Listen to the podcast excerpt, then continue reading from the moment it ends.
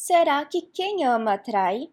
Para te dar a resposta, tenho que explicar como funciona a dinâmica emocional do casal quando passam por uma crise e como isso interfere nas escolhas de cada um.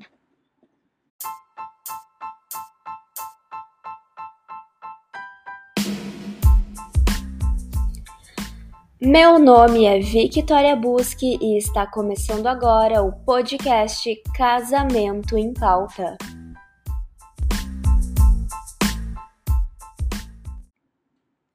O relacionamento saudável é aquele em que vivemos todas as esferas da vida, unindo questões emocionais, espirituais, sexuais, financeiras e familiares em uma só jornada. No entanto, quando os relacionamentos enfrentam crises, algumas dessas áreas podem se desviar como uma forma de proteção emocional. É exatamente isso que ocorre com a vida sexual em casos de traição. Quando o casamento se torna difícil e as pessoas sofrem, elas frequentemente selecionam uma ou outra área da vida, como a financeira ou a sexual, para usar como escape. A teoria do esquema afirma que existem três formas de lidar com as frustrações. Podemos usar todas, mas geralmente cada pessoa usa uma por padrão. O nome técnico é mecanismo de defesa. Eles são fuga, evitação e compensação. Eu vou te explicar como cada uma delas funciona no cotidiano com dois exemplos. Imagine um casal que vive em crise. O marido, cansado de se sentir desvalorizado pela esposa, deseja se sentir valorizado. Então, sem consultar a esposa, ele compra um carro novo e impressionante. Ele se sente poderoso economicamente e vai direto da concessionária para a casa de um amigo para mostrar o carro e receber os elogios que deseja. Nessa história, ele separou a vida financeira da relação para conquistar a admiração que não recebia em casa, compensando as frustrações do relacionamento em outra área. A esposa, por sua vez, sentindo-se insegura devido ao afastamento do marido, prevendo uma possível separação, abre uma conta bancária secreta e começa a guardar dinheiro para garantir a sua estabilidade futura.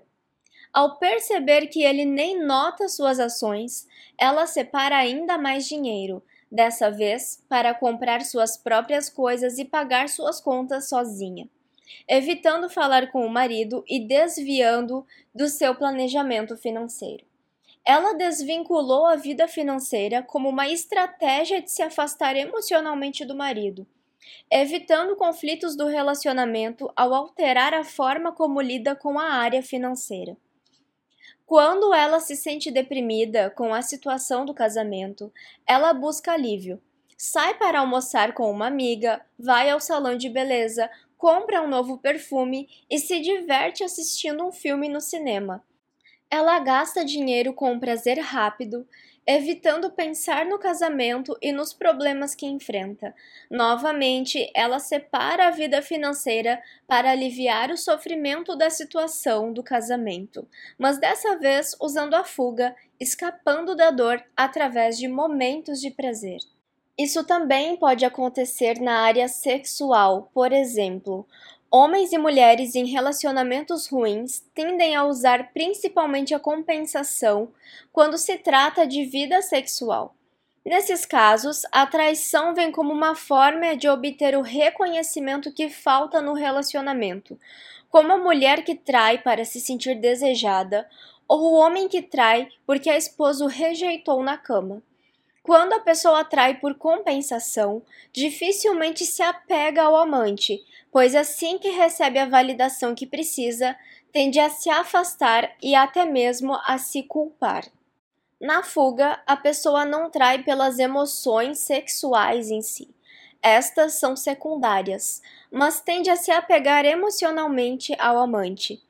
A pessoa que trai para fugir está escapando dos problemas do relacionamento, preocupando-se com essa outra relação. Assim, em vez de lidar com os problemas do casamento, direciona os seus pensamentos para como encontrar o amante sem ser pego, como melhorar a performance sexual ou conhecer essa outra pessoa. A pessoa que trai por evitação geralmente já desistiu do casamento, está emocionalmente distante, mas não tem coragem de se separar. Ela busca outro parceiro sexual para se sentir satisfeita e evitar o cônjuge. Quando possível, tenta fazer viagens com o amante, viver experiências que deveriam ser entre o casal ou em família, mantendo os problemas do relacionamento cada vez mais distantes de si. Então, quem ama trai? A traição em si não diz muito sobre a causa ou sobre os sentimentos. O que importa é a forma como a pessoa trai. O deslocamento das áreas não está relacionado com a falta de amor. Talvez o amor seja um fator que aumenta ainda mais o sofrimento em casos de crise.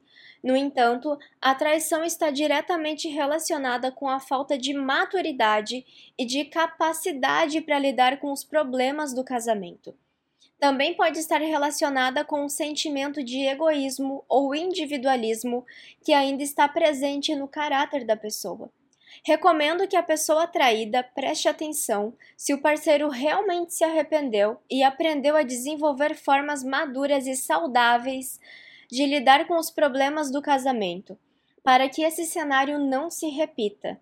A pessoa traída também precisa entender quais são as consequências de separar e de continuar a relação, para descobrir se realmente consegue perdoar e se vale a pena seguir em frente.